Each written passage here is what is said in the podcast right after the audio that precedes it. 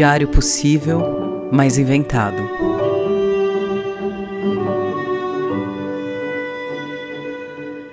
Data: 16.425 dias desde a chegada da primeira filha da Lena nessa terra. Local: A 40 passos de uma formiga. Não dá, e ao mesmo tempo eu queria que desse, para começar qualquer coisa sobre aniversário sem isso.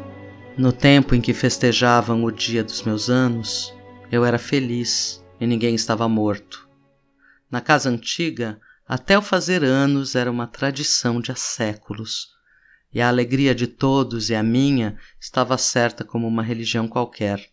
No tempo em que festejavam o dia dos meus anos, eu tinha a grande saúde de não perceber coisa nenhuma, de ser inteligente para entre a família e de não ter as esperanças que os outros tinham por mim. Quando vinha ter esperanças, já não sabia ter esperanças. Quando vinha olhar para a vida, perdera o sentido da vida. Essa poesia continua mais um tantão. Se ao invés de ouvir você estivesse lendo isso, a gente só colocaria três pontinhos entre parênteses.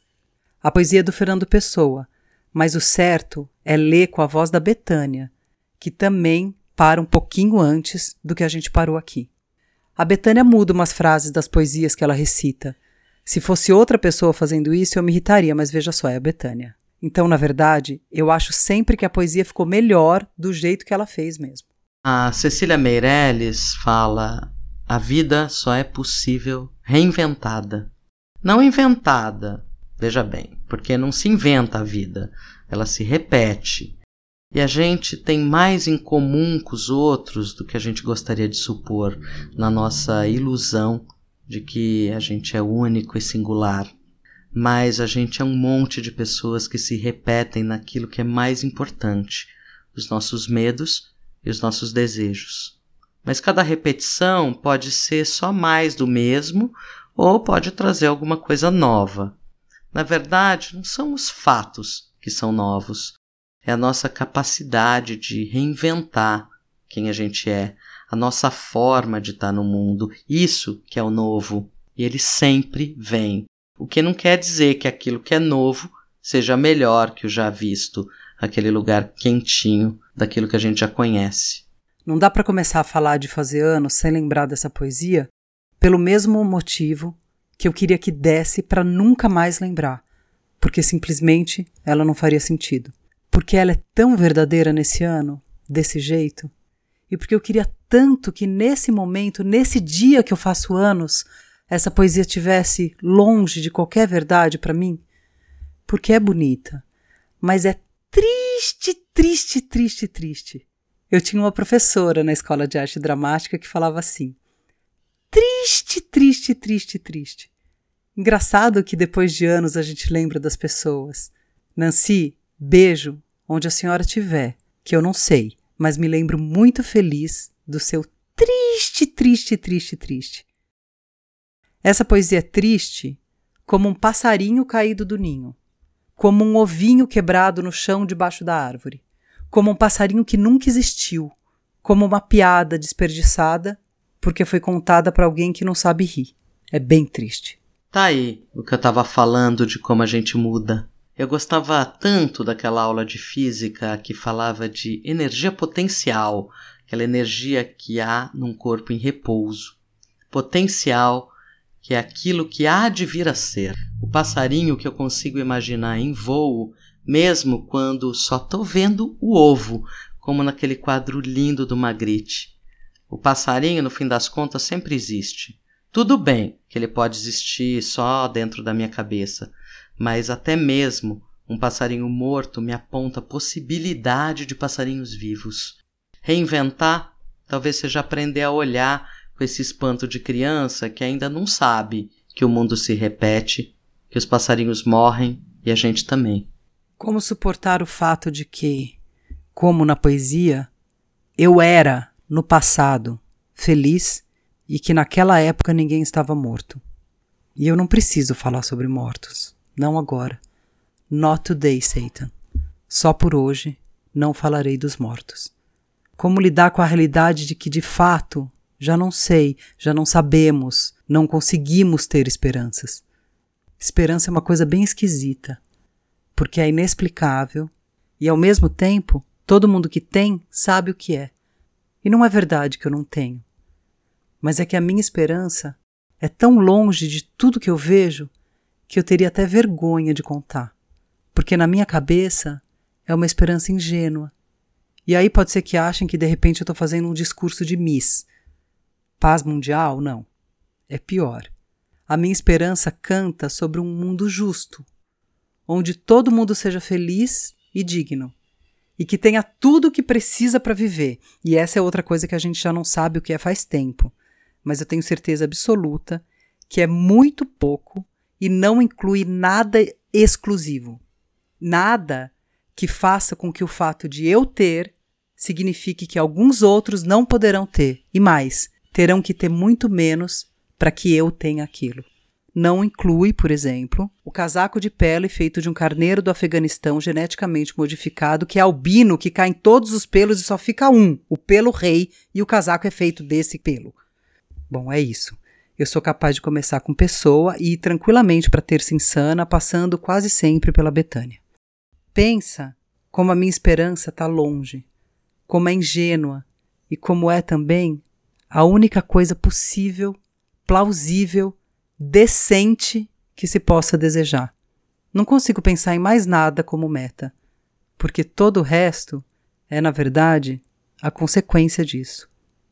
E me dói ter essa esperança. É que esperança tem alguma coisa de imobilidade, de placidez, de pedra, de um não estar, sabe?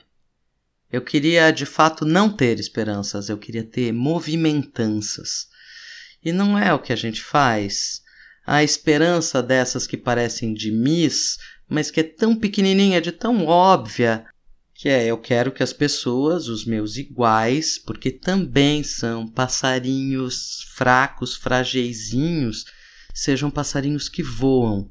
Essa esperança não tem nada de espera, tem de ação para fora e para dentro da gente. Uma voz meio fraquinha, mas que fala com os outros que podem ouvir um tiquinho que seja, e daí a vida não tá mais nesse compasso de espera. Ela dança em direção ao que é bom, bonito e justo. Parece discurso de Miss. Porque parece que eu sou uma pessoa muito evoluída, porque a minha esperança é coletiva, é para todo mundo, como se eu não desejasse nada para mim. Ai, a anja abnegada. Mas eu explico. O mundo ser justo e digno para todos é para mim também. Porque se as pessoas tivessem o básico, pelo menos o digno, o suficiente, talvez elas fossem mais felizes. E pessoas felizes não enchem o saco. Vocês acharam que eu ia falar uma coisa muito edificante, mas não. É bastante comezinho. Mas também é piada. Porque ter esperança num mundo justo e digno para todos é o mínimo dos mínimos. Bem mínimo. O máximo dos máximos seria um mundo lúdico. Com tudo resolvido, a gente podia pensar em maneiras de tornar tudo mais divertido. Porque a gente não foi feita para pensar no que comeu, no que vestir, onde morar. A gente foi feito para inventar formas boas de estar vivas. E gente é para brilhar e não para morrer de fome. E se as pessoas não morressem de fome e a gente pudesse fazer um mundo lúdico, teria, por exemplo, tobogãs nos morros para descer e ioiô elétrico gigante para subir. Eu não sei como funcionaria um ioiô elétrico gigante, eu só gostei conceitualmente. Nesse mundo, a gente não compraria garrafinha d'água, porque era só beber, nas fontes de todos os rios soterrados encobertos por asfalto. E nem comida, porque a comida seria de todos, e farta, e boa. No mundo da minha esperança, criança seria só criança, e criança não trabalha, trabalho de criança é brincar. Aliás, todo mundo trabalharia muito pouco, porque não tem excesso, não tem lucro, e os dias seriam empregados em arte, poesia, filosofia, risada e, para quem gosta, crochê e gamão ou talvez bordado e jogo de damas. Ou desenho à mão livre xadrez, não sei. Essa dupla vocês podem decidir quando forem velhinhos. E os velhinhos e velhinhas seriam ouvidos, e cuidados, e amados por todos, como as crianças, como os humanos todos, e os bichos e as plantas. Bem hippie, só amor, todo mundo se amando.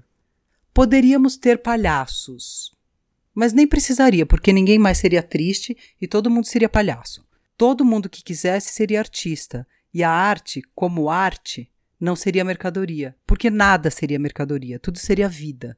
A arte não faria nem sentido de tanta arte que teria. A arte seria só a vida inventada, a vida recontada e rimada, e teriam rodas de história e todo mundo podia contar história, mas só se quisesse. Se não quisesse, podia jogar a gamão mesmo. É, eu cismei com gamão, acontece. Você vê, anda tudo tão duro que essa lista, que era para ser enorme, nem foi tão grande assim. Porque tá duro pensar em beleza. Mas fica melhor se a gente pensar junto. Então, de presente, me manda uma beleza do seu mundo de esperança. Acho que isso me alenta. Saber que tá duro, tá feio, mas que tem gente que também acha isso e tá comigo.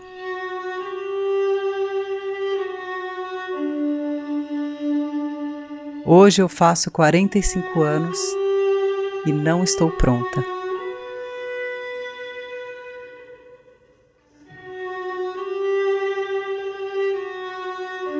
Vou me manter assim.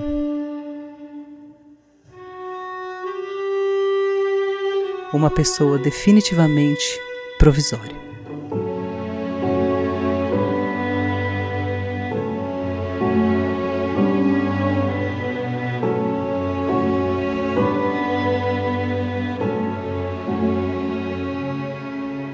Diário possível mais inventado é exatamente o que o nome diz. Um diário que seria possível, mas é inventado. Escrito a quatro mãos pela Ana Roxo e pela Tati Fadel, com produção do Mundo Segundo Ana Roxo. Edição e direção geral é da Ana. As artes são da Cláudia Intátilo. O apoio operacional é da Simone Silva.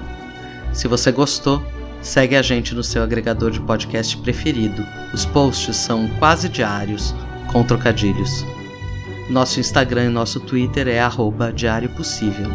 Se você quiser contribuir com o nosso projeto, pode entrar em catarse.me barra o mundo segundo Ana Roxo ou mandar um pix de qualquer valor para anarroxo com 2x arroba gmail.com. Um bom dia a todos. Feliz aniversário, Ana.